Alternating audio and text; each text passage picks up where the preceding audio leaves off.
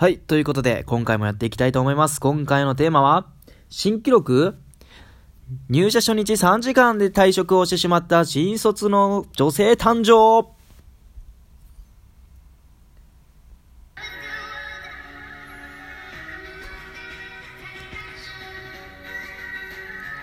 はい。ということでやっていきたいと思います。えー入社初日3時間で会社を辞めた新卒の言い訳。えー管理の仕事かなと思ったら、販売スタッフと全く一緒。これじゃアルバイト派遣と一緒やないかい。と絶望しました。私は社員として陳列や入荷、えー店舗売上を任されている、任されると思っていたのですが、上司から販売スタッフから役職が上がったら管理する側になるよ。と言われ、信用できなくなりました。また、研修日や派遣先を含め、社員は関西人が多く、笑いを取って話さないといけないことにもストレスが溜まっていたという。入社式の後、新新入社員の研修に入る前に、別室に上司を呼び出しました。すいません、やっぱり辞めたいんですけど、と担当担当直にに伝えました。やりたいことが諦められなくて、と適当に理由を用意して、嘘をつきました。多少の意見の確認をされたというが、意外にもあっさりと退社は認められた。ということで、まあ、本社のビルを、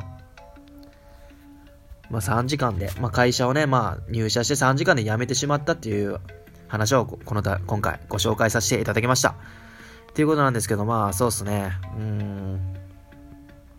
まあ別に辞めてもいいんじゃないかなと思いますよね。合わなければ。いろんな意見はあると思いますよ。3時間で辞めるなんて意味がわかんないとかね。働いてみないとわかんないじゃないかとかね、あると思うんですけどもね、まあね、ちょっと違うなと思って辞めるのもね、ありだと思います、僕は。違うなと思いながらね、1年、2年とね、3年とね、もう新卒の権利も捨ててね、二次新卒っていうのもね、捨てて、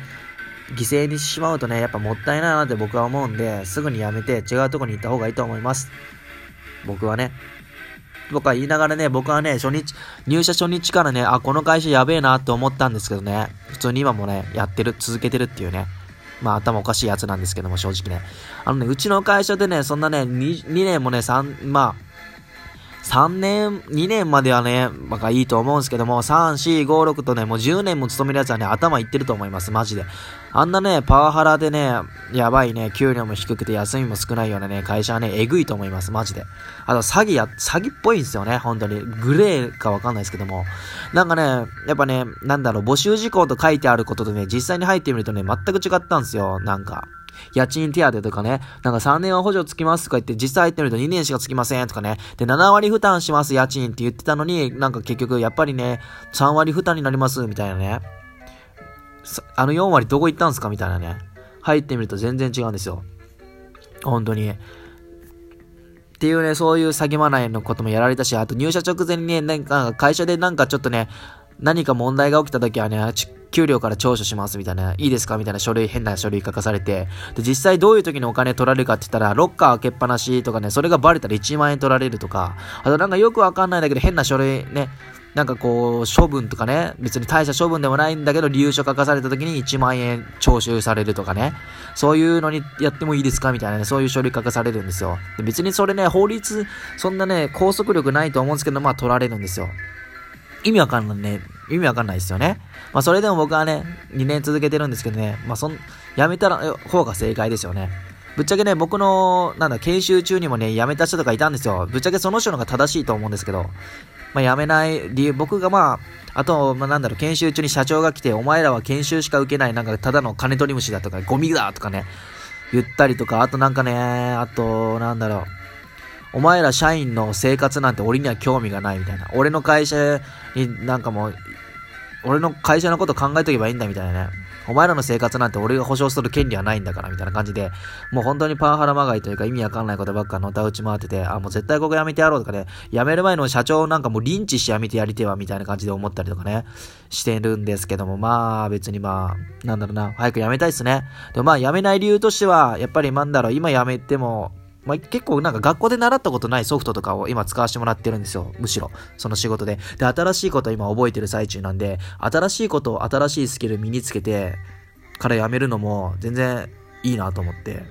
逆になんか何もスキル身につけなくてやめてしまったらなんか逆にどこも行くとこなくてやめ損じゃねみたいな。だったらもうなんか新しいこと今やらせてもらってるから、新しいことを吸収するだけ吸収して、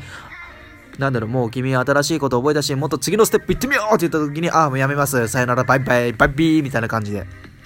やめてやろうかなっていう計画を俺は立ててますね。はい。まあ、このことをね、この、僕の、なんだろうな、まあ、全然バレないから、バレないように願ってるんですけどね、こういうのをね、誰かに聞いてないことをね、俺は願ってますね。はい。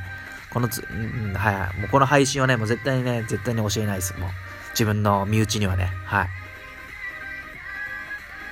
ということでやっていたんですけどもね、まあ皆さんでね、なんだろうな、もうちょっと違うなと思ったりとかね、なんか全然あったらね、もうやめた方がいいと思います。そんなんでね、うつ病になったりとかね、体調崩してね、やってしまったら、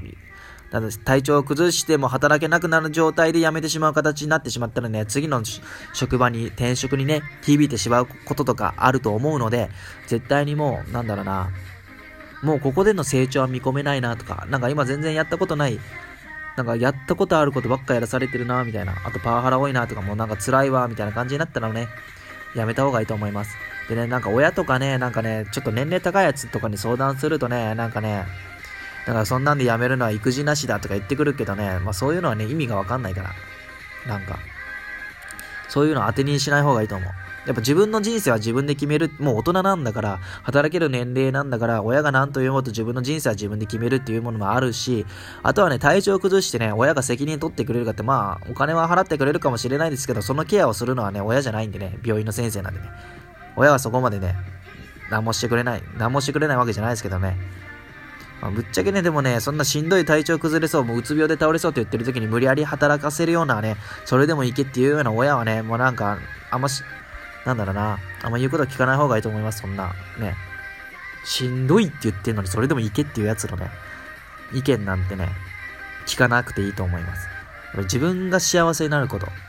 自分が今幸せになることはどっちが正しい？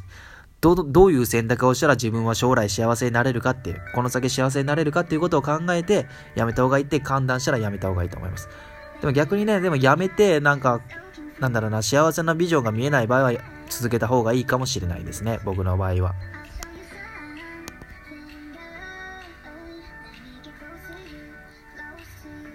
ということでね、ここで終わりたいと思います。それでは。